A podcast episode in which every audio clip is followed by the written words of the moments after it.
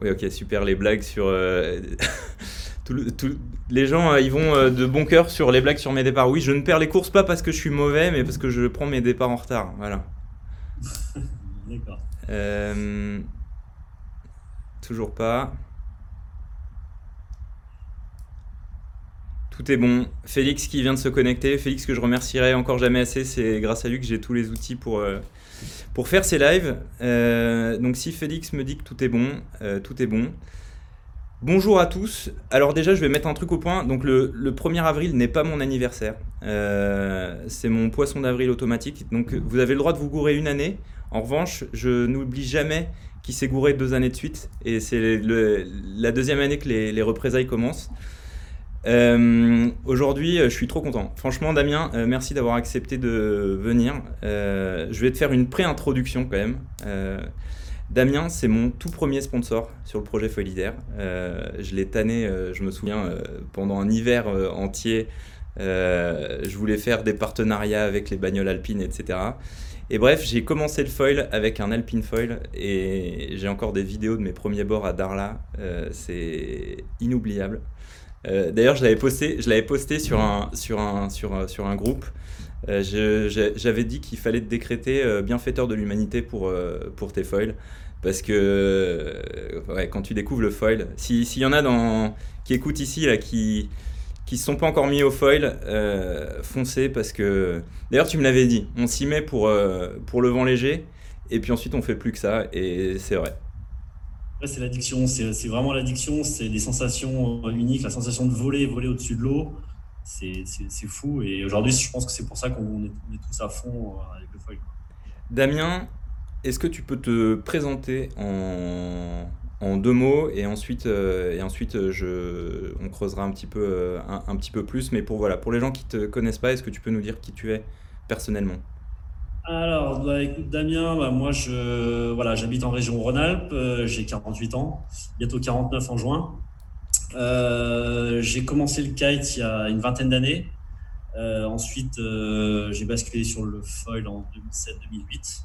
Et puis depuis, bah, j'ai plus rien, enfin, ça m'a, ça m'a pas lâché. Mais en fait, à la base, bon, j'habite dans les Alpes parce que je suis amoureux de tout ce qui glisse, tout ce qui vole. Euh, le snowkite, le parapente, euh, le vol à voile, euh, tout, ce qui, tout ce qui vole et ce qui glisse, c'est mon truc. c'est ce qui me passionne. Alors, en fait, je voulais te poser une autre question, mais sauf que pendant que je l'ai en tête, comment ça se fait qu'il y ait autant de boîtes de foil dans la montagne? Alors, en fait, c'est vrai que c'est une question qu'on me pose assez fréquemment. je pense qu'effectivement, nous, habitants dans les, dans les Alpes, les, spots, euh, voilà, on n'a pas la mer, on a les lacs. les lacs, la particularité, c'est que le vent est complètement euh, euh, aléatoire, il est rarement fort, mais surtout, enfin, il, oscille entre entre 8 et 18 nœuds et on va dire que les trois quarts du temps, il est entre 8 et 12 nœuds. voilà. Donc quand on faisait du kite, à l'époque, on passait souvent 3-4 heures à attendre et une heure à naviguer. Ok. Donc là, euh, on au début, avant même que le foil existe, on a essayé un peu tout pour essayer de, naviguer avec le moins d'air possible.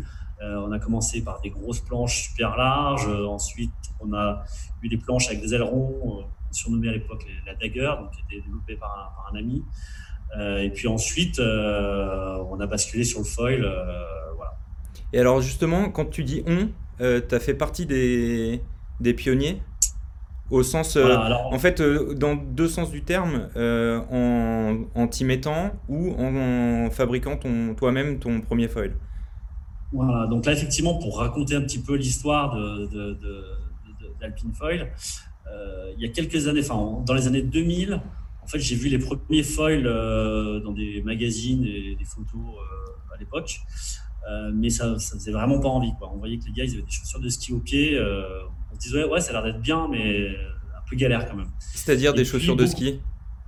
c'est-à-dire qu'à l'époque, en fait, je pense que enfin, les, les, vrais pionniers, ceux qui ont, vraiment euh, commencé le kite foil, c'était peut-être en, je crois, entre 2000 et 2003, euh, ils avaient démonté des airchairs, donc des foils pour euh, ski nautique, qu'ils ont adaptés sur des planches de surf. Et à l'époque, je me souviens, ils avaient mis, enfin, la photo que j'avais, ils avaient des choses, des choses de, de, ski sur la planche. Ah, donc c'était vraiment ça. Ok.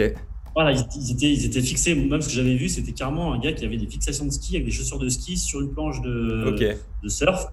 Ça, c'était dans 2000-2003. Et, ça faisait quand même pas envie de voler? Si, si, alors c'était chouette. il y avait des photos, on voyait les gars qui volaient, on se disait, ouais, c'est l'air d'être géant. Mais on se disait, putain, aller dans l'eau, c'est glace de ski. Donc euh, voilà, c'était ça, ça, a été voilà. J'ai vu ces images, euh, je, crois entre 2000 et 2003. C'était un, peu après les débuts du, kite. Et puis ensuite, plus d'images. Et euh, plus tard, en 2007, on a vu réapparaître des images à l'époque de, de Carafino. Et j'ai un ami proche qui a, euh, qui, s'est dit allez moi je, me lance j'en achète un. Donc il a acheté euh, il a acheté euh, ce foil. Et puis très sympathiquement il, me l'a fait tester. À l'époque on a galéré comme comme tout le monde. Ouais. et, et, dans ma galère je me suis dit putain il y, y, a un truc de génial là dedans il y a, y a, un truc de fou là dedans il faut vraiment que que, que enfin voilà ça, ça, ça me motivait à fond je commençais à trouver mes marques. Et ensuite, je me souviens, je partais en vacances en Corse à l'époque, 15 euh, jours après euh, le test qu'on avait fait ensemble. Et au moment où je commençais à y arriver, et là, je me dis, ah, il faut absolument que je parte en, Corse avec un foil, sinon euh, je vais être frustré. Parce qu'en fait, quand on a commencé ce, truc, l'addiction, elle, est là. Et donc, je me suis dit, allez, je, me suis jeté dans le garage. À l'époque, je travaillais beaucoup tous les métaux, l'aluminium, l'inox, euh, tous ces métaux. Et euh, j'avais développé par le passé une machine de découpe plasma, une machine qui permet de découper euh, du métal selon des formes dessinées.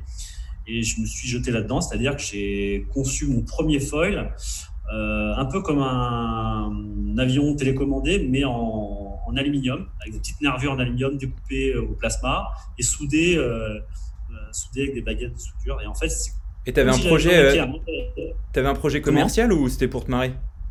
Non, non, c'était pour me marrer. C'était juste pour, déjà pour, pour, moi, pour, me dire, allez, je vais en faire. Quoi. Non, non, au début, ça n'a jamais été euh, une ambition de, de, faire du business avec ça ou quoi que ce soit. C'était vraiment me dire, bah voilà, je, je, veux retrouver cette sensation. Et euh, les, les, foils à l'époque, c'était des US. On ne pouvait pas forcément s'en procurer un comme ça. Ça coûtait quand même relativement cher. C'est toujours le cas d'ailleurs. Euh, et donc, je me suis dit, bah, je vais me fabriquer un truc. Euh, donc, j'ai après, j'ai eu l'idée de faire quelque chose de complètement modulaire parce que je me suis en fait, je trouvais que le, foil que j'avais essayé était comme très difficile à, piloter. Je me suis dit, si j'arrive à, à, faire un truc qu'on puisse régler plus facilement, je pourrais peut-être mieux euh, appréhender en fait le foil et avoir quelque chose de euh, peut-être de, de, mieux encore que ce que j'avais essayé. Ok. Donc j'ai décidé de faire un foil avec euh, euh, un mât qui, provenait d'un profilé de deltaplane, donc les, montants de deltaplane, qui était un, profil relativement épais en aluminium. J'avais fabriqué une platine soudée dessus. Et en dessous, j'avais donc fabriqué des ailes en aluminium euh, avec des profils, un vrai profil d'ailes. La surface, d'ailleurs, par curiosité, j'ai re-regardé ce proto, enfin le premier que j'avais fait. Et comme il avait été dessiné à l'époque euh, sous SolidWorks, bah, j'ai encore tous les dessins et j'ai repris toutes les surfaces que j'avais pour me dire tiens, j'avais fait quoi à l'époque euh, comme surface? Tu vas nous ressortir une, euh, une, édition des débuts bientôt? Non, non, non, ça risque pas. c'est vraiment pas top. Tu penses qu'il n'y a pas de marché? ça, ça, marchait parce que ça décollait dans, dans, trois fois rien. Enfin, vraiment, ça décollait tout de suite. C'était ultra stable. J'avais fait un fuselage très long par rapport à ce qui existait sur le marché. À l'époque, le fuselage était court. Et j'avais fait en sorte que l'aile puisse se déplacer sur le fuselage devant et le stab pouvait se déplacer aussi. Ok. du coup, tout régler, euh, le fuselage sur le mât. Et grâce à ça, ça m'a permis de trouver euh, euh, la géométrie, une des géométries actuelles, la géométrie Alpine que j'ai retenue depuis le début. En fait. Alors ça, on en reparlera dans, dans, dans le développement.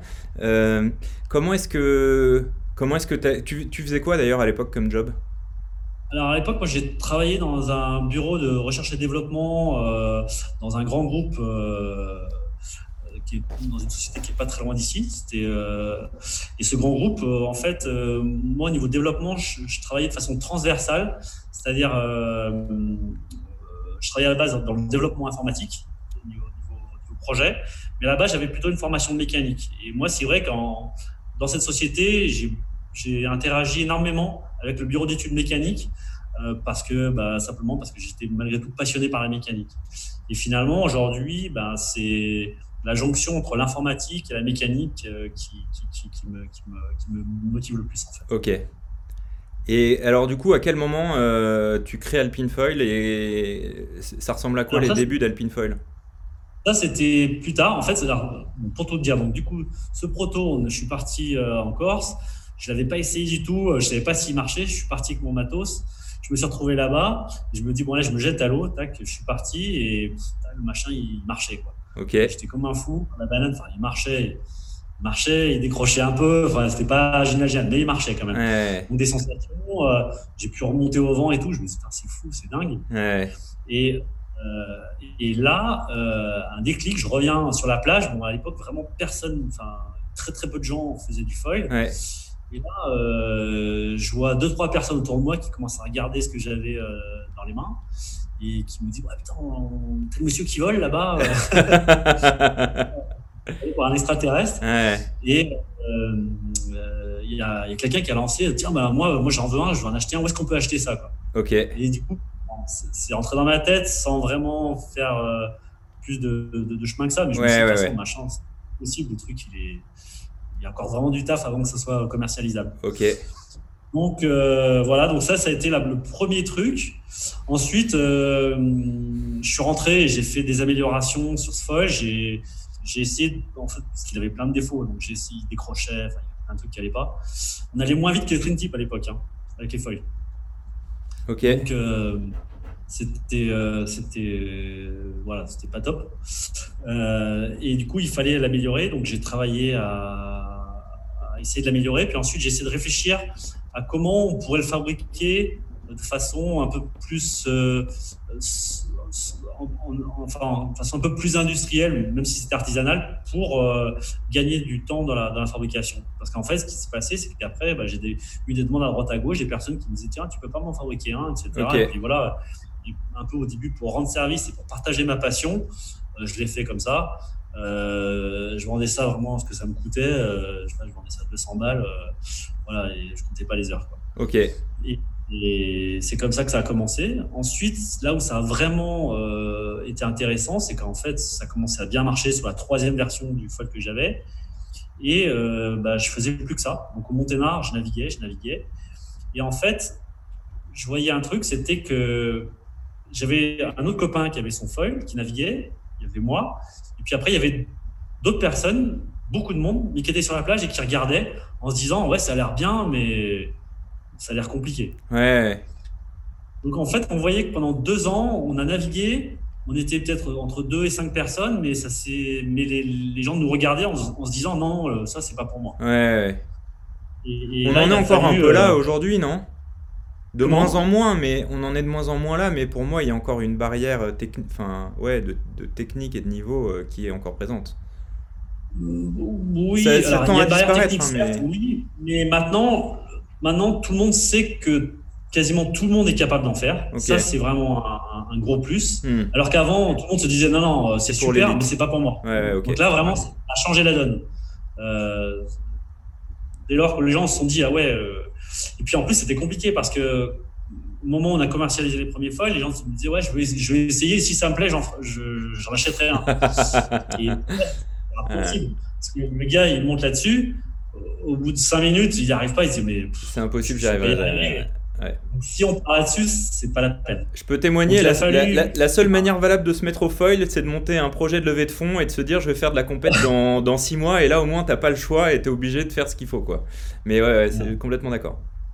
Non, non, en fait, il a fallu euh, que les, les, mentalités des, enfin, de ceux qui souhaitaient. En fait, moi, ce que je leur disais tous, je leur dis si vous voulez mettre au foil, si c'est juste pour essayer, euh, ne vous y mettez pas. Ouais. Si vous vraiment la volonté de vous y mettre, vous dites, bon, allez, ok, euh, je, veux m'y mettre, ok, on y va, mais là, on y va à fond. C'est-à-dire que pratiquement, on va demander à des copains euh, de le conseiller sur le matos, puis après, il faut acheter le matos. Si c'est pour essayer un peu comme ça, parce que bien sûr, à l'époque, les, écoles n'existaient pas, hein, d'école. Hmm. il fallait acheter son matos, et puis ensuite, il fallait galérer, donc comme tout le monde. et se dire, bah, allez, je vais, je, vais, je vais passer des heures à galérer, puis ensuite, après, ce sera jackpot, je vais, je vais en profiter. On parle beaucoup de, de Attends, juste avant de parler sur, sur, la, sur la conception, est-ce que tu as le droit de nous, nous, dire combien tu vends de foils en tout et quelle est la répartition entre les foils et les kite foils chez Alpine Foil Ouais, bien sûr. Mais avant d'aller sur cette question, en fait, euh, là, c'est vrai qu'on a parlé rapidement d'Alpine Foil. Je, je, vais juste peut-être prolonger un tout petit peu. Vas-y, vas-y. Euh, tout à l'heure, c'est-à-dire quand on a parlé voilà, de, du moment où on s'y est mis la phase où on a commencé à voilà naviguer. Je fais juste une aparté. Euh, il faut savoir que Damien est passionné. À chaque fois que je l'ai au téléphone, on reste une heure et demie. Donc j'espère que vous êtes tous très bien installés. On espère aussi. On va y faire un peu de voilà effectivement. Donc donc effectivement, on a eu la phase où euh, on, naviguait au Monténard, les copains nous regardaient et je me souviens en plaisantant avec d'autres copains. On était là, il y avait je sais pas peut-être 30 40 clean tips sur la plage un ou deux feuilles sur la plage et on se disait, euh, enfin, moi, dans ma tête, je me disais, euh, tu verras, dans cinq ans, ça va s'inverser, quoi, ça va être l'inverse. Ok. bon, je, disais ça sans trop y croire non plus. Hmm. finalement, c'est vraiment ce qui s'est passé. Euh, parce que ça a vraiment été la révolution. Donc, pour nous, à la base, c'était la révolution de pouvoir naviguer dans le lac, dans le light. Ensuite, la deuxième révolution, c'est qu'on a redécouvert notre lac. C'est-à-dire que le foil tellement bien au vent on peut aller se balader au sommet du lac, tout en bas. et avant ça, nous, on, luttait comme des fous, c'est-à-dire que on luttait pour se maintenir simplement en face de la plage. et dès qu'on faisait un saut, alors on le payait cher parce que derrière, il fallait faire euh, coup de bord pour remonter et refaire un saut. Donc c'était euh, voilà. Et quand on a eu les premiers foils avec cette capacité de remonter au vent, euh, une petite anecdote, c'est que en fait, même au début, quand les, riders ont, ont eu leur foil, ils n'osaient pas descendre au vent. Ils disaient non, non, moi je remonte, mais je descends pas. Donc au début, ils restaient devant. Jusqu'au jour ils ont commencé à prendre confiance. Ils se sont dit allez, on, on peut se déplacer avec ce, cet engin, allez, on descend. Et puis, ah, parce qu'ils avaient peur de pas revenir. Voilà, ils se disaient si je descends, jamais je vais remonter, je, ne vais jamais revenir. Donc, et on se disait tout ça au début. Hein.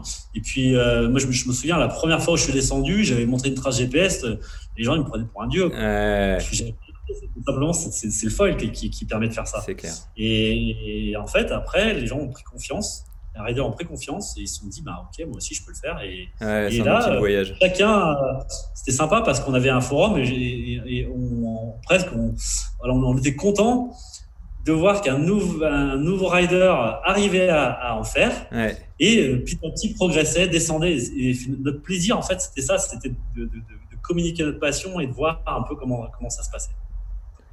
Donc, allez, je reviens un peu dans, dans, le truc. T'inquiète, je compte sur moi pour te recadrer euh, parce que, parce que le, ici, le dîner est servi, euh, est, est, servi à l'admi. Euh, je pourrais déborder un peu. Du coup, la, la, question, donc, du coup, c'est combien vends-tu de foil par, par an? Et est-ce que tu peux nous donner la répartition win foil, kite foil et, et un peu les, les tendances que tu vois entre ces deux sports? le, le, le, foil, nous, c'est entre, allez, entre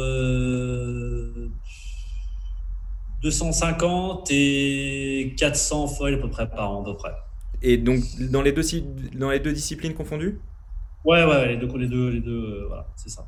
Et, sur, sur, la, sur la répartition, est-ce qu'il y a une tendance qui évolue plus que l'autre, etc. ou pas? Parce que, en fait, sur les réseaux, je te suis euh, beaucoup et euh, j'ai l'impression que vous avez énormément parlé de Windfoil cette année. Alors, je ne sais pas si c'est parce que vous avez des nouveaux produits c'est vrai, non, non, c'est vrai que c'est en fait le, enfin le, alors c'est vrai que toujours pour revenir un peu à, ce qui se passe euh, euh, avec, enfin il y a beaucoup de, de, de, windsurfers qui ont vu des kitefoilers naviguer autour d'eux hmm. et du coup certains ça leur a donné envie, euh, mais pas forcément de passer au kite parce qu'apprendre le kite, apprendre le foil, pas forcément.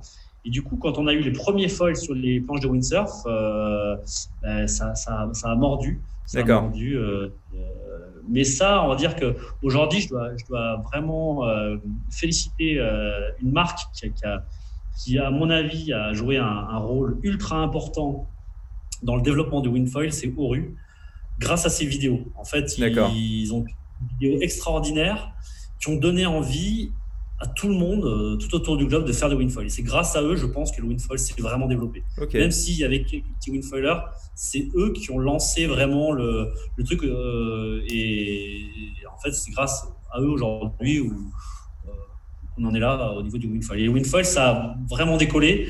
C'est un marché qui, qui, qui, se développe de plus en plus. Euh, Aujourd'hui, euh, nous, ça représente euh, entre un quart et un tiers de, de notre production. Ok. Euh... C'est quelque chose qui monte, quoi. Ta, ta particularité, euh, c'est que vous optimisez, enfin vous, vous concentrez au maximum euh, vos développements et votre fabrication en France. Est-ce que tu peux nous dire comment est-ce comment est-ce que tu développes un foil chez Alpine Foil? C'est quoi les grandes lignes? Sans rentrer Alors, trop dans les détails pour que ça reste accessible, mais avant d'aller là-dessus, je, je vais je vais revenir un petit peu à, à l'histoire d'Alpine Foil. je vous avais dit que ce Euh, serait long. pour- hein.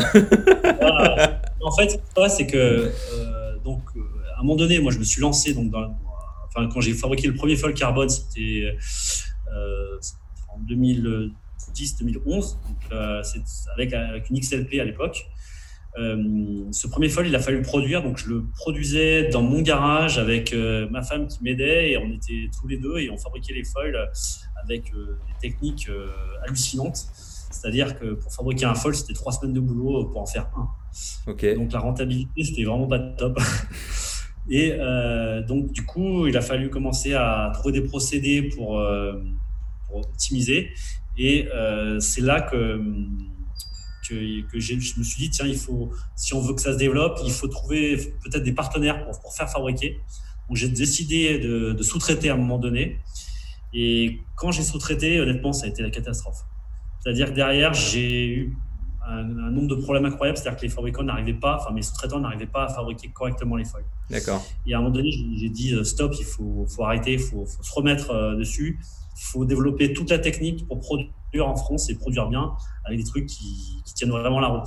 Parce que tous les foils volent, mais pour que ça vole vraiment bien, il faut, il faut être très très précis, les calages doivent être ultra précis, les assemblages doivent être ultra précis. Et c'est là que je me suis dit, euh, Tu fais, tu, fais, tu fais une référence à ça là Exactement, exact. un magnifique. euh, voilà, ça me rappelle des souvenirs. euh, je pense des premiers, des premiers foils. euh, voilà, non, mais c'est très chouette, très chouette. Merci, Voilà. merci. Ça commence comme ça, hein, de, les- de ce que j'ai entendu, de ce que tu nous as raconté, tu commences par faire un truc comme ça, et puis ensuite, de fil en aiguille, euh, tu deviens le futur, euh, le, le futur Alpine Foilman. Mais bon, j'ai pas l'intention d'aller beaucoup plus loin, je me rassure à moi-même. Ok, Mais ok, je vois l'idée. Je reviens à ta question maintenant. Ouais. Mais, mais, mais donc, du coup, effectivement, donc, euh, une fois ce- cette prise de conscience du fait que c'est compliqué de sous-traiter, euh, euh, qu'est-ce que qu'est-ce que tu as pu mettre en place justement pour, pour, pour rester compétitif? On parlera des nouveautés, dont la fameuse dont, dont on a parlé l'autre jour au téléphone. pour, mais... pour moi, en fait, c'est simple. Quand on, on est une toute petite marque comme la, comme, comme la mienne, en fait, on n'a pas la, la trésorerie d'une immense société, donc on n'a pas le droit de se tromper. Et quand on, le moment où j'avais commencé à fabriquer et euh, sous-traiter, j'ai eu quelques problèmes de casse. Euh, et en fait, euh, tous les produits revenaient, je devais refaire tous les produits, réparer tous les produits un par un. Et je me suis dit, euh, je vais pas tenir, euh, Hmm. je, je vais pas tenir longtemps comme ça. Quoi. Hmm. Si, si je dois tout refaire tout le temps, je, je tiendrai pas et je vais disparaître. Donc je me suis dit, il faut tout, il faut tout reprendre de la base, appliquer les bons procédés, et là, euh, on arrivera à faire quelque chose qui soit fiable et qui tienne la route. Euh, voilà. Et alors, euh, du coup, d'une manière générale, admettons euh, que, que tu aies une idée, un nouveau foil que tu veux sortir, c'est quoi les étapes clés par lesquelles tu passes pour, entre, entre l'idée que tu as et, et, et sa mise en production de série? Alors en fait, ce qui se passe, c'est que avant, quand on concevait les premiers feuilles, on n'avait aucune expérience, donc on, découvrait totalement et on faisait des choses, on savait pas trop ce que ça allait donner, c'était un peu compliqué. Avec le temps, en fait, au fur et à mesure que nous on a commencé à développer des euh, tous les designs ils ont été faits donc en, en mécanique sur SolidWorks et ensuite on a développé notre propre euh, soufflerie numérique qui est basée sur un moteur libre qui s'appelle Xfoil. Et en fait, comme je faisais du développement informatique, ça m'a permis de- d'enrichir des, on va dire des une sorte de, de données euh, entre la théorie et la réalité. C'est-à-dire, je faisais des mesures GPS, de, de décrochage, de, de vitesse de décollage, décollage, etc. Et donc, pour un profil donné, une surface donnée, euh, j'arri- j'arrivais donc ensuite à, améliorer la prédiction grâce au logiciel mécanique. Donc après, je me suis aussi beaucoup inspiré de tout ce qui se fait dans le mode dans, dans, le, dans, le, vol à voile, le, vol libre, les, planeurs, tout ce qui en fait tout ce qui vient de l'aéronautique. après, c'est vrai que dans le passé, j'ai aussi fait beaucoup de, de modèles réduits donc euh, pareil, du, planeur modèle réduit, etc., de l'avion, de l'hélico. Et en fait, toutes ces bases, elles m'ont été très utiles pour concevoir des foils. Euh, voilà. Donc aujourd'hui, en fait, quand on connaît un petit peu tous les, on va dire, euh, tous les types de, de, formes, de shape, etc., on va se définir un cahier des charges. On va dire, tiens, je vais faire un foil de freeride, je vais faire un foil de course, je vais faire un foil de, de, de ci ou de ça. Et ensuite, donc, on va partir sur un sur euh, un outline, faire une forme d'aile euh, sur euh, une surface par rapport à une plage de, vitesse. Et ensuite, il y a, et là, on va dire, le, c'est l'expérience du concepteur qui va faire que le produit, il va, on va dire, plus ou moins bien marcher. Pour moi, c'est exactement comme dans le parapente ou dans le kite.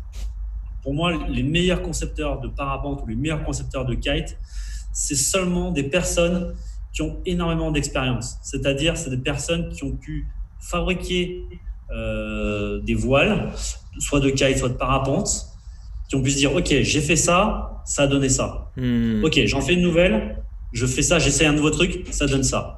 Et donc, du coup, à chaque fois qu'on conçoit un nouveau foil, ou un, ou un nouveau parapente, ou un nouveau kitesurf, on emmagasine de l'expérience et on s'est dit voilà, là j'ai fait ça, c'était super, ça je l'ai fait, c'était moyen. Et du coup, on va reprendre le meilleur de chaque chose pour, euh, pour capitaliser et ensuite faire un truc euh, qui soit tip top. Aujourd'hui, on va dire que je suis relativement content puisqu'aujourd'hui je passe pratiquement plus par des étapes de prototype, c'est-à-dire que je, dessine, je valide en soufflerie et, et je, je quand tu, testes, quand tu testes, tu as le résultat que tu attendais quasiment. Voilà. C'est 9 euh, fois sur 10, enfin même 99% de chance que ce soit ce que j'ai ce que j'ai conçu en amont. Donc ça c'est un gain de temps euh, énorme pour moi et un gain d'argent aussi puisque ça me permet de, de sortir un produit euh, final. Aujourd'hui, on a l'avantage en modélisant tous les centres de poussée, les calages, etc., d'avoir un foil parfaitement homogène. C'est-à-dire qu'aujourd'hui, chez nous, on peut changer d'aile, on peut changer de stab, on a quasiment toujours le même feeling du foil hmm. sur un alpine. Quel que soit le foil, qu'on prenne un, Origin ou un, un Zenos Race, on va retrouver quasiment toujours le même ressenti de base sur le foil. Parce que les centres de poussée sont toujours au même endroit, ils ont été calculés pour être toujours au même endroit. Même si l'aile est plus grosse, on va, on va, on va décaler les, centres de poussée, on va décaler les incidences pour arriver à trouver les mêmes, les, mêmes euh, les mêmes poussées en fait. Ok. Euh, ça, je te la poserai après. J'ai une question qui m'est venue. Euh, est-ce que tu peux nous parler de tes planches? Euh, Elles, pour le coup, elles sont pas faites en France. Pourquoi? Absolument. Absolument. Parce qu'aujourd'hui, en fait, nous, c'est vrai qu'on considère que voilà, un, foil sans une planche, enfin, pour, moi, la, la planche est indissociable du foil c'est un peu comme euh, le châssis d'une voiture. Euh, voilà, si on a un super châssis, mais on n'a pas la carrosserie qui va avec, on n'a pas le moteur qui va avec, on n'aura pas un bon ensemble. C'est pour ça que, pour moi, c'est ultra important d'avoir la planche parfaitement adaptée au foil qui va dessus. Aujourd'hui, au niveau de nos planches, on a des planches qui sont ultra travaillées. C'est-à-dire que les shapes sont, sont, on va avoir des dessous des, euh, des, des, doubles concaves, des, on va avoir des rockers à, double spatule. Ça, pour ça, nous, on s'est inspiré du ski de poudreuse. Mmh. Aujourd'hui, euh, on est dans les Alpes, on fait beaucoup de ski de poudreuse. On voit que les, skis euh, de poudreuse de freeride très rapidement. Et donc, on a voulu reprendre ces mêmes principes, c'est-à-dire qu'on voit ces skis qui, partent comme ça, qui montent d'abord et qui repartent dessus. Nos planches ont cette technique, ce, ce, procédé-là. Il y a une partie de la spatule qui sert à, sortir et une autre qui évite d'enfourner quand on descend. Euh, en ski de poudreuse, c'est pareil. Il y en a un qui permet de sortir et l'autre qui permet d'éviter d'enfourner dans, la, neige. Euh, on a ça, on a des rails inversés, on a des ponts euh, convexes, on a des renforts carbone, etc. Aujourd'hui, une planche comme celle-ci, c'est une planche en fait avec qui doit être solide. C'est-à-dire pour nous, on reste une petite entreprise, on n'a pas droit à l'erreur, on ne peut pas avoir des planches qui, qui partent de chez nous et qui reviennent parce qu'elles parce qu'elles ont eu de la casse et des choses comme ça. donc ça veut dire que nous, on va toujours mettre le maximum pour pas que ça puisse arriver.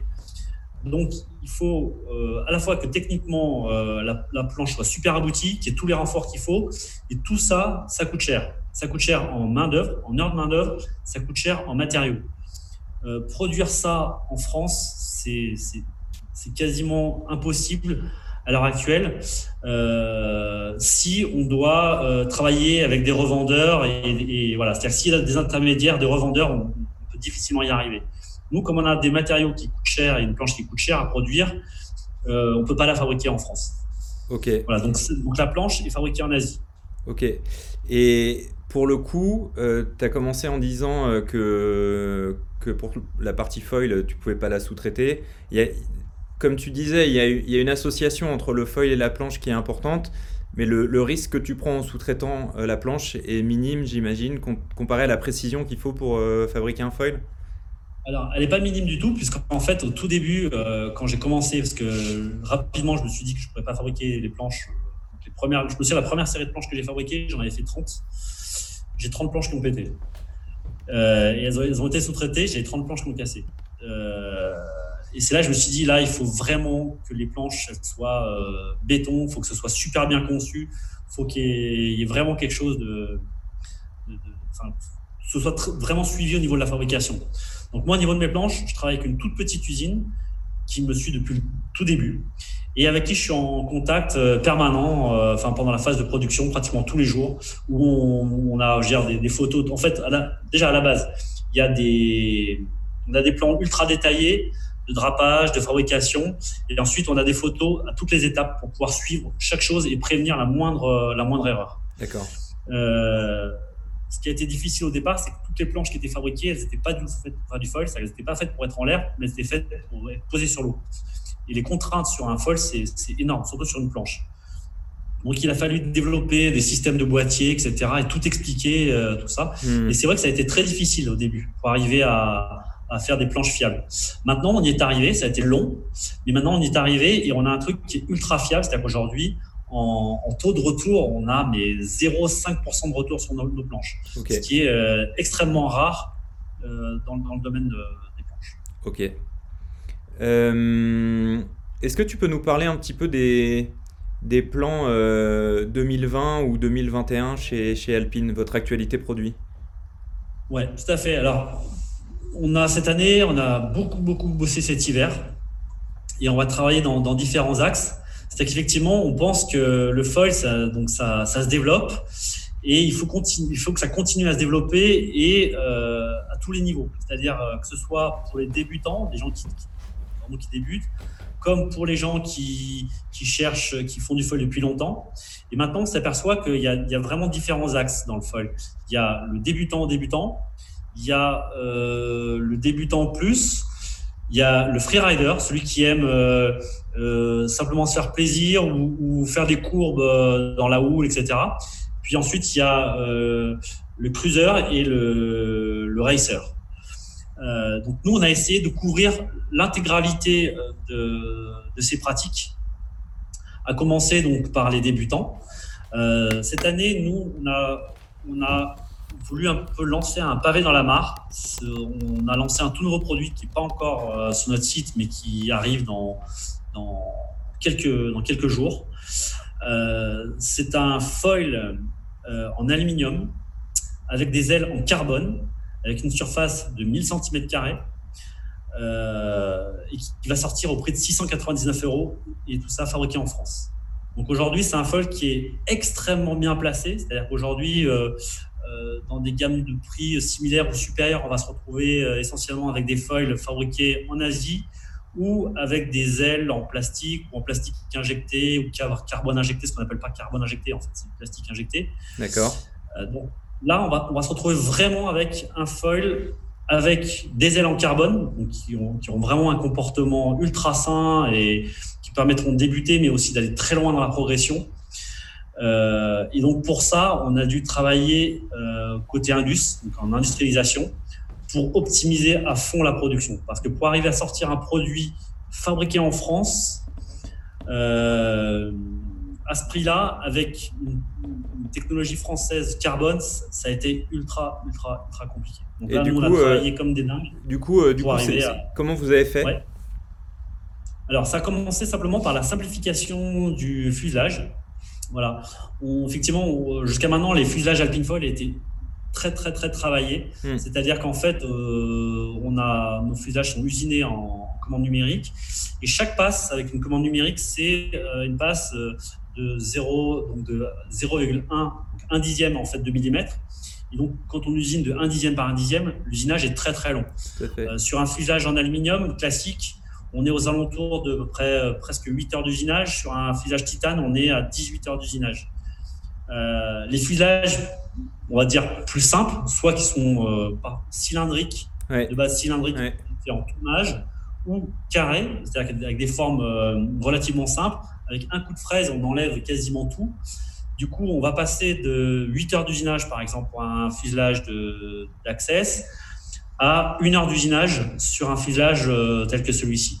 Là, là, où il y a eu un gros travail, c'est qu'on a utilisé ce qu'on appelle des fraises de forme. C'est-à-dire qu'on a fait fabriquer des outils sur mesure pour avoir les rayons euh, nécessaires dans l'usinage et du coup gagner énormément euh, en, temps de production dans la fabrication de, du fuselage. Et le fuselage est fait chez Alpine Foil ou c'est en aluminium Alors en fait, il y en a une partie qui est faite ici et une partie qui est sous-traitée. En fait, ce qui se passe, c'est qu'on produit quand même beaucoup de foil et on n'a pas assez de, de, de, on va dire de machines pour tout produire. Mais du coup, toujours en France, euh, avec un partenaire euh, qui est pas loin de chez vous, toujours en France. Alors, pas forcément en France, en Europe, mais on travaille euh, avec des, sous-traitants pour, pour ça. Sauf pour d'autres pièces. en fait, il y a une partie qui est faite nous-mêmes et qu'on fait nous-mêmes et une partie qu'on sous-traite. D'accord. Je crois que tu m'avais parlé d'autres nouveautés. Vous êtes parti à l'île Maurice avec, avec une planche là qui est derrière, toi, là, dont on voit juste un bout et qui est assez. ouais.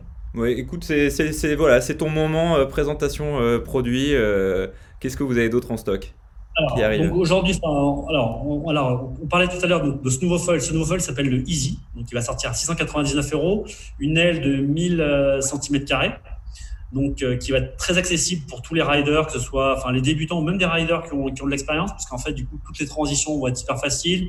Ça démarre très tôt, c'est très progressif. Il faut pas parler de transition sur cette chaîne. C'est encore un sujet, c'est un sujet tabou les transitions sur cette chaîne encore. Voilà. j'ai fait des, théo, des, tutos avec les avec, les meilleurs et voilà donc si on peut voilà le mot transition n'est pas toléré ici voilà c'est comme ça. Ça changera de base, on a, euh, il est livré en platine, ce qui permet d'être compatible avec la majorité des planches du marché, mais on peut l'avoir aussi en KF Box pour être compatible avec les planches euh, alpines. Euh, on a euh, ensuite un, deux nouveaux produits en kitefoil qui sont très très très intéressants. En fait, nous, c'est vrai que l'année dernière, on a eu un très gros succès avec un foil qui s'appelle le Rave. Le Rave, c'est un foil de freeride qui est vraiment tourné pour, pour, les, pour les manœuvres, le, freeride. Donc, un fuselage qui est beaucoup plus court que, les, les foils type Ultimate ou Titanium. Donc, un, il n'y a pas de nose, il est tout arrondi, ce qui permet vraiment d'avoir un maximum de sécurité au niveau de la, pratique. Euh, ce, ce foil-là, il a rencontré vraiment un très gros succès.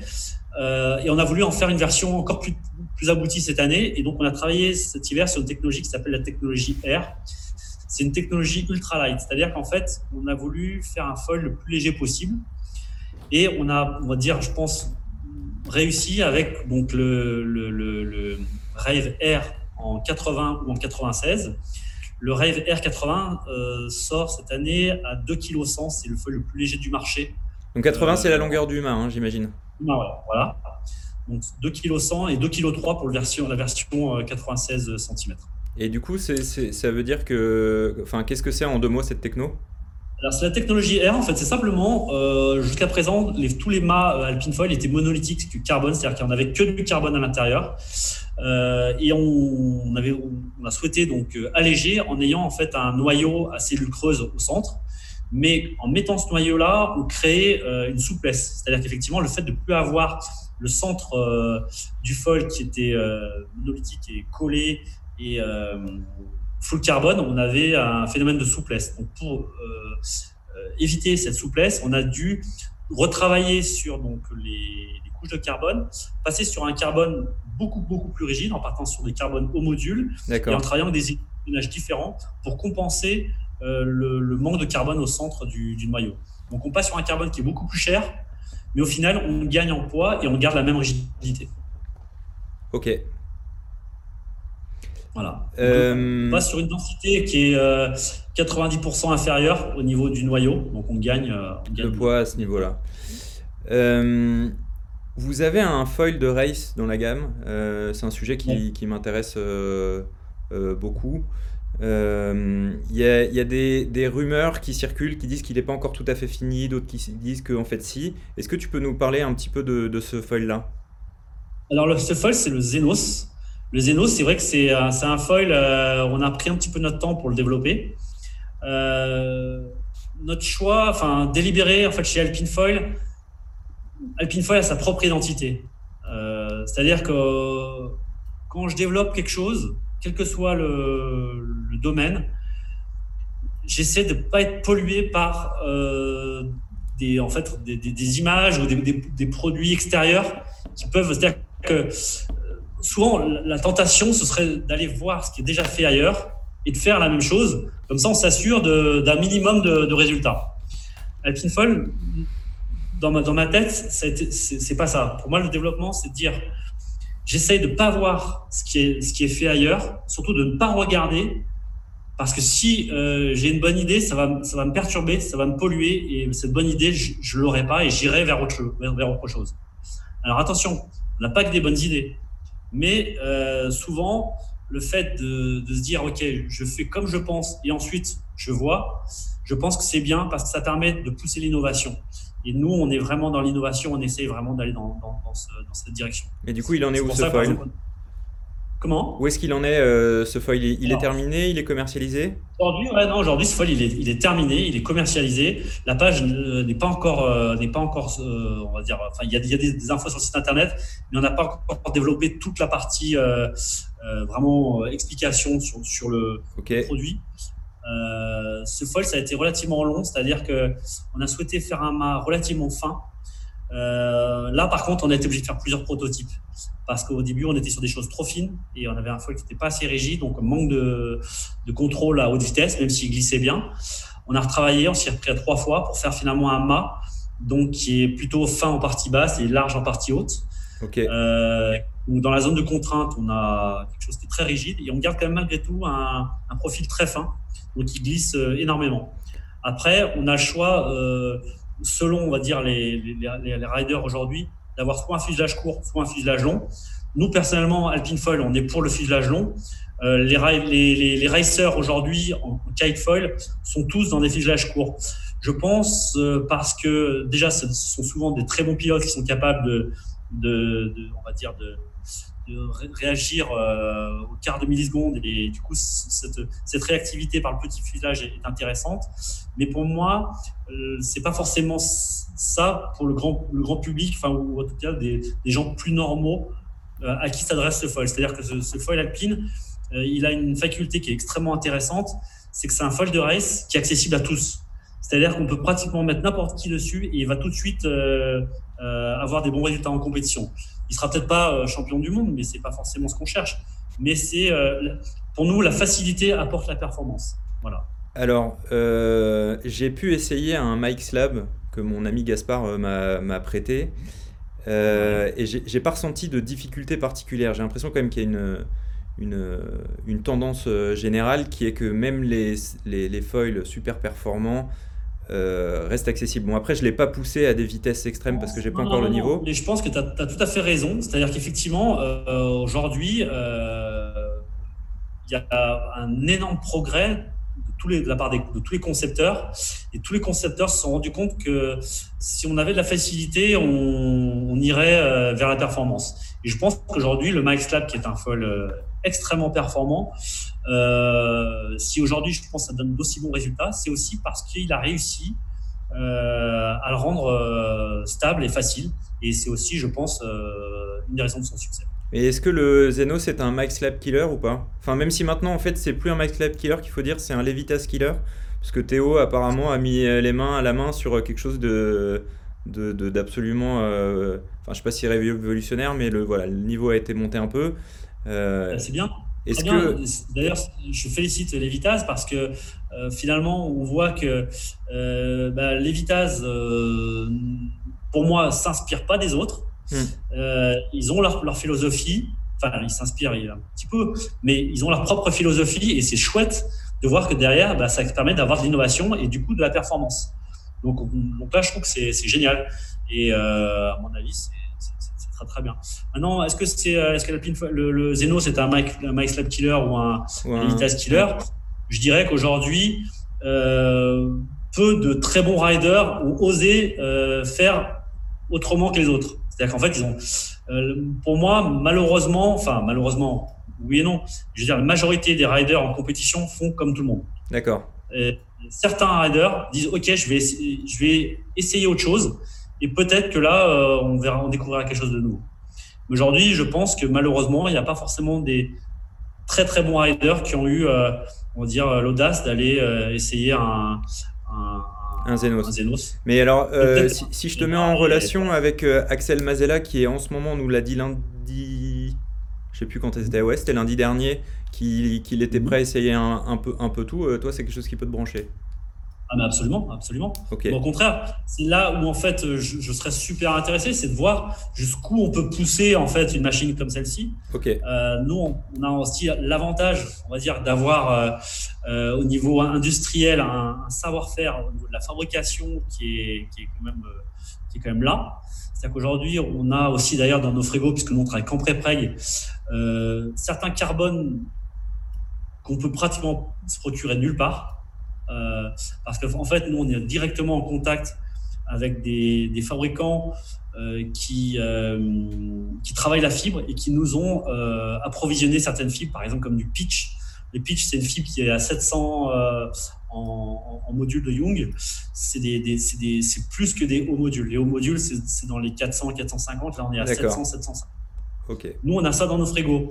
C'est qu'aujourd'hui, moi, s'il y a un très bon rider qui vient me voir et qui me dit euh, on travaille ensemble pour faire un foil, euh, eh ben, il est bienvenu. Et on le fera avec grand plaisir. Bah, écoute, Parce que nous, on a, on a, la technique. Et après, effectivement, il va nous manquer le rider qui aura, euh, on va dire, euh, qui saura pousser la, la, machine et qui pourra nous dire tiens, là, il y avait un petit truc, on aurait pu faire peut-être un mieux là. moi, je serais super, euh, super enfin, intéressé. Parce qu'en fait, à la base, moi, je suis un, un pur technicien. Moi, mon gros kiff, c'est pas faire de la com Facebook, c'est de concevoir et fabriquer des feuilles. C'est ça mon, kiff. Eh ben, j'enverrai un message à Axel euh, après, ce, après ce live. Euh, est-ce que tu peux nous dire combien pèse? Vous avez, vous avez une planche de race Ouais, on a une planche de race. C'est quoi ces dimensions? Alors, euh, elle n'est pas ici. Je pourrais la chercher si tu veux. je, je, crois que de tête, elle fait 139 par 43,5. À quel poids elle sort? Alors, à quel point elle sort C'est une planche qui va sortir à 3,8 kg. D'accord. On va dire que c'est une planche qui va sortir plus, plus, euh, plus lourde qu'une planche euh, proto euh, de, de, race qu'on peut trouver sur le marché. Ouais.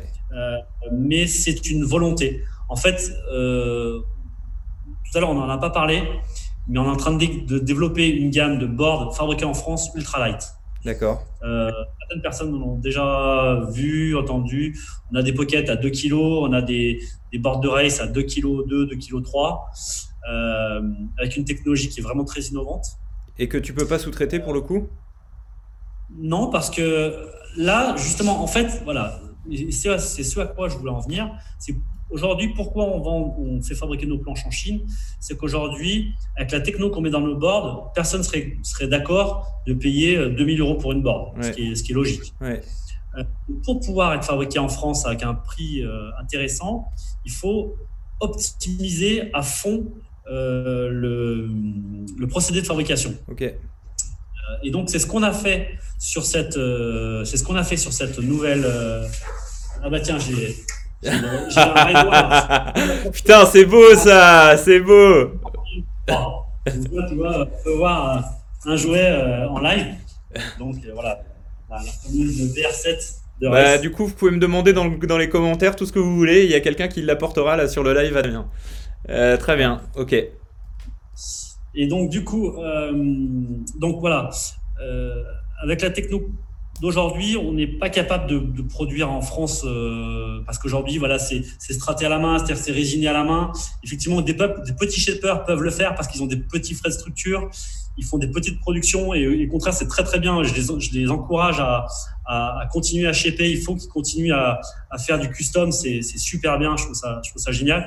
Mais nous, au niveau, on va dire euh, à notre niveau, on travaille avec des shops, avec tout ça. On n'a pas le, à la fois le niveau de marge, etc., nécessaire pour arriver à ça.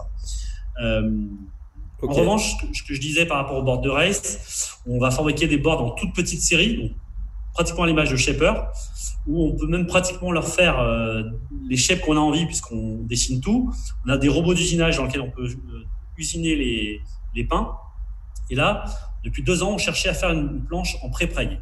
Aujourd'hui, c'est quasiment, euh, enfin, c'est très, très, très, très compliqué de fabriquer une planche en pré-preg. Je m'explique. Alors pour ceux qui savent pas, attends, je vais, je vais montrer que j'ai acquis un peu de culture quand même depuis tout ce temps-là. Alors la première chose, c'est qu'il y a Albéric qui voudrait que, euh, que, tu nous apportes une bière Alpine Foil, euh, comme tu nous as fait pour la planche. et alors, arrête-moi si je me trompe, le pré-preg, c'est du carbone dans lequel il y a alors je sais pas si c'est une résine, mais en tout cas euh, la matière qui fait qu'ensuite il va se solidifier, qui est dosé dans, pour qu'il y ait zéro excès, et du coup c'est du carbone ultra léger parce qu'il a été euh, optimisé, euh, alors je sais pas si on dit dans son processus de résinage ou pas. Et le problème, c'est que il faut le chauffer pour qu'il durcisse, et que quand tu mets un pain de mousse à l'intérieur, il fond, et donc tu n'arrives pas à sortir du four quelque chose qui a gardé sa forme. Je vois que tu as bien retenu la leçon, c'est très, c'est, très bien, je te félicite. Merci. le pré-preg, voilà. En fait, enfin, grosso modo, le pré-preg, euh, donc le, enfin, les composites, c'est en général c'est un tissu, fil de verre, fil de Kevlar, fil de carbone, avec une résine.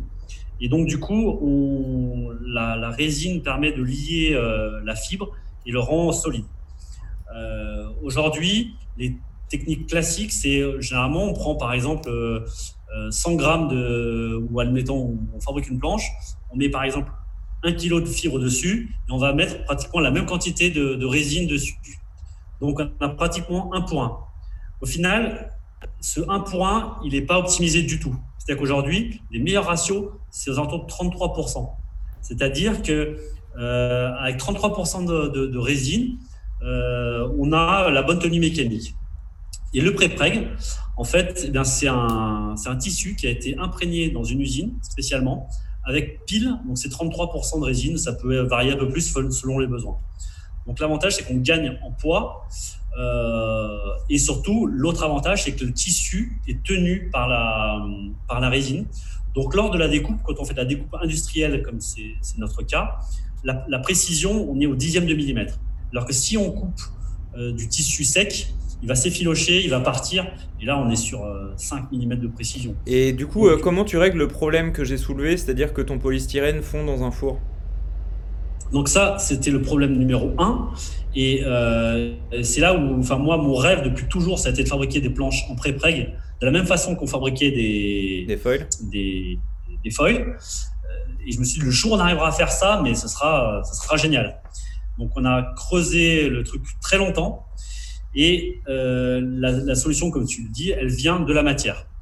Et poiré, parce qu'en fait, aujourd'hui, il faut une matière qui euh, soit à cellule fermée, qui n'ait pas de reprise d'eau, qui tienne la pression, qui soit légère euh, et qui tienne la température. Aujourd'hui, le, les planches classiques, c'est du polystyrène. Un polystyrène à 60 degrés, bien tout mou, ils font, euh, terminé. Donc, euh, un pré-preg, il faut le cuire entre 80 pour les, les pré-preg euh, de dernière génération en basse température, mais nous, on n'en utilise pas. On a des pré-preg standards à 100, 130 degrés. Donc, à 130 degrés, une board, euh, il n'y a plus rien à l'intérieur. Et donc, du coup, on a travaillé avec un, fabricant euh, de mousse qui nous a formulé une mousse qui a des cellules fermées, donc pas de reprise d'eau, qui a la tenue en température, qui a la densité. Et grâce à ça, ben, on a réussi à faire une board en pré-preg avec, on a fait un proto avec euh, du 600 grammes carbone, donc c'est vraiment, il y a beaucoup, beaucoup de carbone dessus. Et la planche fait seulement 2 kilos. Et elle est, cuite. Euh, voilà. Donc c'est ça, pour moi, c'est l'avenir. Joli. Donc on a, c'est ce qu'on va sortir on va dire, en, petite série pour des gens très aguerris. Ok. Euh, Lauriane voudrait savoir si le Zenos a été enregistré IKA ou pas. Pas pour l'instant, pas pour l'instant. Euh, il n'est pas, il pas enregistré IKA. Ok. Question suivante, le DefiKite. Le DefiKite pose des questions. Euh, merci à eux. et encore, tous nos encouragements. ceux qui peuvent surtout demander un remboursement minoré. c'est important. Salut toute l'équipe. c'est vrai que. Pourquoi est-ce que tu n'as pas de foil full carbone? Parce que c'est quand, même, quand même de la technologie que j'utilise moi-même. Donc euh, je comprends pas que tu t'inspires pas plus de moi après euh, toutes ces années euh, passées à, développer des foils en parallèle. Alors pourquoi on n'a pas de foil full carbone? En fait, nous, en fait, le, passé, le passif qu'on a, c'est de l'expérience. Et on a appris, on a appris de nos erreurs, comme tout le monde. on s'est rendu compte que un fusage carbone, en fait, il travaille pas forcément très très bien. C'est-à-dire qu'en fait, nous aujourd'hui, quand on, quand on dit full carbone, on a des foils qui sont ma carbone, L carbone, mais pour le moment, on n'a pas de fuselage en carbone. On n'a que des fuselages en aluminium ou en titane. Pourquoi ce choix? Parce qu'aujourd'hui, euh, de notre expérience, les fuselages en carbone travaillent énormément en torsion-flexion. Et du coup, à terme, on a des phénomènes de fatigue. C'est en travaillant comme ça, on a des phénomènes de fatigue donc de, détérioration au niveau de l'emboîtement du mât fuselage, de jeu et du coup de perte de contrôle. Et on, va même jusqu'à la casse, c'est-à-dire pour des gens, quand on commence à envoyer du gros freestyle et tout ça, on arrive, on va, on va jusqu'à la casse. Euh, donc pour arriver à solutionner ça, parce qu'il y en a qui ont, qui ont, qui ont réussi à solutionner ça, il faut faire un fuselage beaucoup plus gros, très volumineux. Et en fait, on s'est rendu compte qu'avec un fuselage gros. Alors bien sûr, c'est solide, etc. Mais on, garde toujours des problèmes de jeu à, terme, dans le long terme. Par contre, on génère énormément de traînées. Mm. Et du coup, en termes de ressenti, la glisse n'est pas du tout la même. Euh, le fait d'avoir un fuselage en aluminium nous permet de, réduire presque de 60% le, la section, de réduire la traînée et d'avoir une glisse qui est vraiment euh, sublime en termes de, ressenti, avec une, rigidité qui est, qui est, remarquable. Et pourquoi tout le monde fait pas ça alors? Tout le monde fait ça, quasiment. Puisqu'aujourd'hui, on a été parmi les premiers à, lancer ça. Et c'est vrai qu'au début, les gens rigolaient un peu quand on disait Ouais, tu mets l'aluminium et le carbone ensemble. Mmh. Nous, on savait qu'on allait se foutre de notre gueule avec ça parce qu'effectivement, les deux ensemble, c'est-à-dire l'alu et le carbone ensemble, ils, se, ils interfèrent et ils vont se, manger entre eux. Mais pour éviter ça, on a développé donc les isolateurs galvaniques qui permettent d'éviter les, courants galvaniques entre les ailes carbone, le mât carbone et le fuselage. On a développé euh, euh, le système d'anode qui est unique chez Alpine Foil au niveau des fuselages. C'est-à-dire que la corrosion, en fait, les courants galvaniques, c'est-à-dire que chaque matériau a un, potentiel galvanique différent.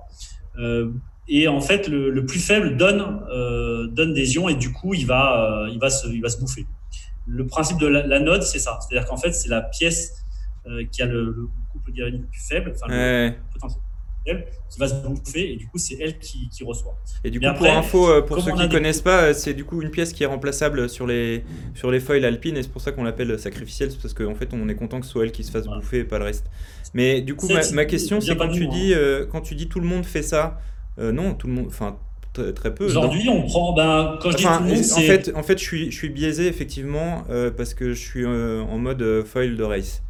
C'est pour ça que je. Aujourd'hui, on prend euh, F1 fait ça, euh, Moses fait ça, euh, Taora fait ça, il y a Duoton fait ça. Voilà, aujourd'hui. Non, non, non, mais justement, c'est pour ça que je précise ma, question. sur les foils race pure, bah non, on ne fait pas ça, justement. Aujourd'hui, alors pourquoi, pourquoi en fait on ne fait pas ça? Alors je pense, la, pour moi, à mon avis, la, la raison première, c'est un problème d'artisanat. C'est-à-dire que, euh, effectivement, quand on est artisan, c'est beaucoup plus simple de fabriquer un foil euh, carbone, parce que quand on fait du composite, fabriquer un, un carbone, c'est pas compliqué. Hmm. Maintenant, quand on fait du composite, aller usiner des fuselages, avoir la connaissance de l'usinage, la connaissance euh, de, la, mécanique pure, tout ça, c'est bien plus compliqué. Aujourd'hui, pour des artisans comme Max Lab ou même comme, euh, on va dire, Shubanga, qui, enfin, avant que ce soit euh, industrialisé, ils les fabriquaient eux-mêmes. Donc pour eux, c'était plus simple de partir là-dessus. Voilà. Et c'est pour ça que c'est. Après, euh, il y a des limitations. D'ailleurs, on le sait. Hein, je veux dire, les, les fabricants disent bien aujourd'hui, euh, attention, on ne garantit pas contre les sauts, tout ça. Ok. Donc, ok. Donc voilà, c'est voilà, clair. Les choses sont claires. Aujourd'hui, il y a rien. Pour moi, il n'y a rien de plus fiable qu'un fuselage en aluminium ou en titane. C'est ce qu'il y a de plus fiable. Néanmoins, pour satisfaire la curiosité, on n'a pas totalement écarté ça et on a on a des idées dans notre dans l'esprit pour un jour peut-être revenir à ça, mais seulement quand ce sera vraiment éprouvé et qu'on sera sûr de la fiabilité. Parce qu'aujourd'hui, pour nous, euh, on ne fait pas des produits pour qu'ils cassent euh, dans, dans, six mois. Les produits, chez nous, peut pas, on n'a pas, on n'a pas cette possibilité. C'est-à-dire qu'on est trop petit. Aujourd'hui, un fabricant qui a 1000 folles qui cassent, c'est une cata. Sauf s'il a beaucoup d'argent et qui peut se relever. Euh, c'est arrivé à des très gros fabricants il n'y a pas très longtemps. eux, ils ont de l'argent, ils se sont relevés. Nous, si ça nous arrivait, euh, c'est fini. Quoi. Pas, on n'a pas ce luxe. Il y a, hum, il y a Raphaël qui voudrait savoir comment est-ce qu'on se fait sponsoriser par Alpine, euh, par Alpine Foil. Vous avez un programme de Team Rider, quelque chose d'un peu officiel? C'est vrai que moi, je t'avais contacté de manière directe, sans avoir, enfin, voilà, un peu au culot, quoi. Est-ce que vous avez un programme? Ouais, alors nous, en fait, effectivement, on est, on est en fait, notre programme, c'est c'est un partenariat, c'est-à-dire que c'est quelque chose qui peut se faire avec, euh, on va dire, des échanges euh, sur les réseaux sociaux. C'est euh, vraiment, enfin, en fait, ce qui se passe, c'est que nous, on a été extrêmement sollicités au début par les par, par des gens, hmm. et beaucoup de ces personnes-là étaient des gens pas forcément sérieuses. Donc on a vraiment calmé le jeu et on, mais bon, je pense que notre cas c'est celui de tous les fabricants. Aujourd'hui, on trie vraiment sur le volet les gens qui qui vont euh, avec qui on va bosser. on en a, on a, on a des super riders. Du coup, c'est quoi les critères euh, Comment? C'est quoi, c'est quoi les critères? Je pense que c'est intéressant comme question. Je devrais la poser plus souvent. alors nous, on recherche pas du tout la, la performance parce qu'en fait, on a des gens dans tous les domaines. Euh, du freeride ou, du, mais simplement des gens qui peuvent être euh, ambassadeurs, euh, vraiment même de, de, de, faire tester nos produits sur la plage, de montrer nos produits et de pouvoir communiquer euh, et véhiculer quelque chose sur la marque. Toutes ces personnes-là sont les bienvenues. Ils peuvent nous s'approcher de nous. Après, il faut bien savoir une chose chez Alpine Foil, c'est qu'aujourd'hui, il y a quasiment personne chez nous qui ne paye pas son foil. C'est-à-dire qu'aujourd'hui, on va pouvoir avoir des, conditions de remise, hmm. mais euh, il y, a, y a un rider qui paye pas son foil, il s'appelle Hugo Chabou. Euh, voilà. mais sinon, généralement, euh, tous nos riders payent leur foil parce qu'on pense aussi que c'est important. Après, ces personnes-là, par exemple, dans le monde du windsurf, on a des, des riders, souvent, ils vont payer leur foil, ils vont avoir une remise au départ, et ensuite, on va les aider. C'est-à-dire qu'on va leur fournir, on va leur prêter gratuitement euh, des ailes supplémentaires pour courir en course. Euh, euh, on va leur prêter des, des, des, protos, enfin des choses pour avancer. Mais ça va se faire que dans le temps. C'est-à-dire qu'à mmh. partir du moment où ces riders nous ont prouvé que euh, c'était pas les riders qu'on a connus au tout début et finalement qui nous intéressaient pas. Tu parles des opportunistes comme le projet, projet Feuille Leader qui change de crèmerie euh, tous les ans là. Ok. Je pas. j'ai beaucoup de reconnaissance et beaucoup d'admiration puisqu'en fait, euh, ce projet, euh, c'est le projet Feuille à la base. Et, et pour moi, c'est super chouette d'avoir su mêler euh, à, la, fois enfin, le kite et, et ton projet personnel. Je trouve ça, je trouve ça génial. Merci, c'est sympa. Non, c'est top. Question supplémentaire. Moi, j'arrive à la fin de mes questions. Donc, euh, si dans les commentaires vous en avez encore, euh, n'hésitez pas. Euh, pourquoi avoir fait le choix de boîtier KF Box plutôt que Tuttle? Donc, de ce que j'ai compris, c'est des différences de, de, de, de, profondeur, là, pour ceux qui ne sont pas aussi initiés que moi. Alors, c'est vrai qu'en fait, c'est pareil, il faut bien remettre ces choses à, leur place. Au tout début, bah, l'inventeur du, du, KF Box, c'était 3G Composite, Ketos au tout début, moi justement, quand j'ai commencé à, produire mes foils, donc je les produisais euh, dans mon garage, et, j'étais allé voir euh, Pierre et je lui avais dit, euh, ce serait bien, enfin qu'on fasse pas les mêmes conneries qu'on a fait dans, le windsurf à l'époque, c'est-à-dire d'avoir un boîtier commun et qu'on puisse, enfin que tous les riders puissent utiliser la même planche pour tout le monde. Honnêtement, au début, enfin nous, quand on avait des platines, franchement, ça nous chier. Quoi. Mettre 4, vis, euh, visser 4 boulons, euh, avoir le machin, perdre les inserts. Euh, S'il y a quelqu'un de chez Duotone qui écoute, effectivement, c'est l'enfer. C'est l'enfer, l'enfer, l'enfer. On trouvait, que c'était pas top. Donc on s'était dit, pour nous, ce système de platine, c'est un peu la préhistoire. on n'y croit pas bien. On veut un bon, un bon boîtier. Donc on s'est tourné, en allant voir Pierre, et je lui dis, qu'est-ce que tu penses d'essayer d'ouvrir ce boîtier à tout le monde? Et au début, il savait pas trop. Puis finalement, il m'a rappelé, il m'a dit, ouais, c'est une très très bonne idée. Et euh, je vais le mettre en open source et tout le monde pourra l'utiliser. Donc, euh, euh, nous-mêmes, on s'est dit, ben ok, donc on part à fond là-dessus, on part, on part sur le KI-Box. Il avait tous les avantages, c'est-à-dire quatre faces coniques. Donc, les avantages de quatre faces coniques, c'est qu'il y a un rattrapage automatique du jeu. Quand on l'emboîte pas, il s'emboîte et ça rattrape le jeu. Donc, c'est parfait. Un boîtier comme le Deep Total, pour moi, c'est l'enfer. Le boîtier Deep Total, c'est le pire boîtier du marché. Je m'explique. Pourquoi le pire boîtier du marché? Parce qu'il n'a jamais été normé, simplement. C'est un boîtier qui date des années 80, 85. Il a été fait par un fabricant de planches. Il y avait deux faces planes et deux faces coniques. Donc, à part deux faces planes, c'est l'enfer. Parce que si vous n'êtes pas pile à la côte, vous avez du jeu, ou c'est trop serré, vous n'allez pas le monter. Voilà. Premier truc. deuxième truc, il n'y a pas de rattrapage de, jeu dans, le, dans, ce, boîtier-là. Et le gros problème, c'est qu'en fait, ce boîtier, il a été dessiné dans les années 80 avec des cotes anglo-saxonnes, converties en métrique euh, en faisant sauter les virgules. Donc, euh, un arrondi euh, approximatif. Personne n'a jamais écrit vraiment la, la, taille de ce boîtier. Et finalement, beaucoup de fabricants de planches à voile ont comme continué à l'utiliser, mais chacun en regardant l'aileron de l'autre, en reprenant les cotes et en faisant des erreurs d'ajustement d'angle. Euh, donc finalement, aujourd'hui, sur le boîtier Deep Total, j'en compte au moins 5 à l'heure actuelle, différents. Ok. Qui sont a priori la même chose, mais en fait pas du tout, quoi. Voilà. Et là, par exemple, dans le monde du windsurf, on a été vraiment euh, enfin, embêté il y a quelques temps, puisque on espérait que des grosses marques comme Starboard se positionnent en, parce que c'est un des plus gros fabricants. On espérait qu'ils se positionnent en disant OK, euh, euh, nous, on va utiliser par exemple le ProBox, qui est un très bon boîtier qui a été inventé par Select. malheureusement, ils ont choisi le Deep Total parce qu'en fait, ils avaient déjà ça dans leurs usines. Ils ont dit le standard, ça va être ça. Donc nous, on était obligé de, partir là-dessus. Dans le windsurf, on s'est posé sur le Deep Total.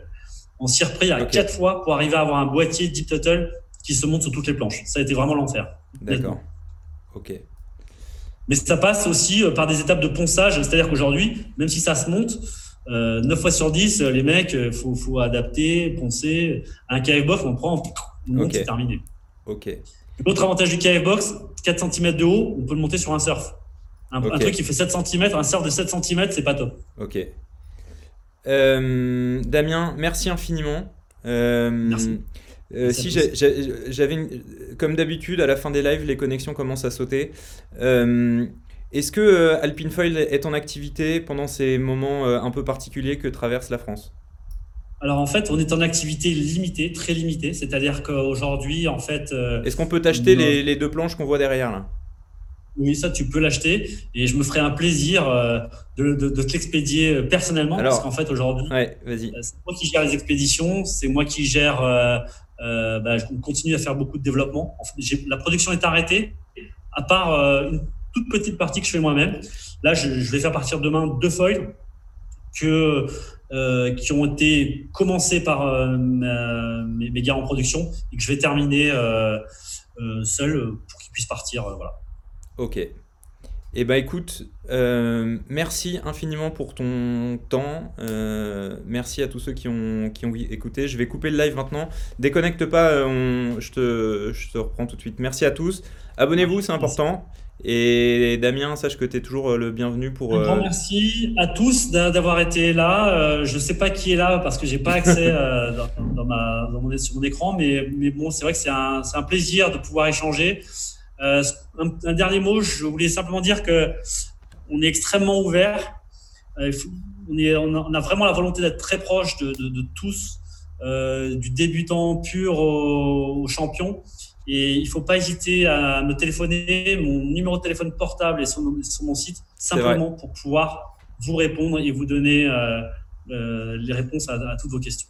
Tout à fait. C'est très important. Et d'ailleurs, notre, notre, collaboration l'année dernière a commencé par un. Je lui ai juste envoyé un il y a quelqu'un sur WhatsApp et effectivement, il y avait quelqu'un. Donc. C'est vrai qu'à l'heure où on, dématérialise tout, où aujourd'hui les échanges se font surtout par mail ou chat, euh, moi j'essaie d'être un peu à l'ancienne et de, voilà, je trouve que d'avoir une personne au téléphone, pouvoir interagir avec elle, c'est quand même quelque chose de génial. il faut qu'on continue à, rester, même si on est loin et, à distance. Euh, excellente euh, question qui ne te concerne pas de Nico, de Nicoco, pardon. Demain, j'ai Philippe Ancelin sur la chaîne, le grand patron. Euh, et surtout, après son live, je vous, je vous annoncerai l'invité de lundi prochain. Euh, c'est pas aussi bien que Damien, mais, mais, mais voilà. Euh, le petit indice que je peux vous donner, c'est que ce sera en anglais. Donc commencez à réviser, commencez à réviser parce que c'est du très très très très lourd. merci à tous et à très bientôt.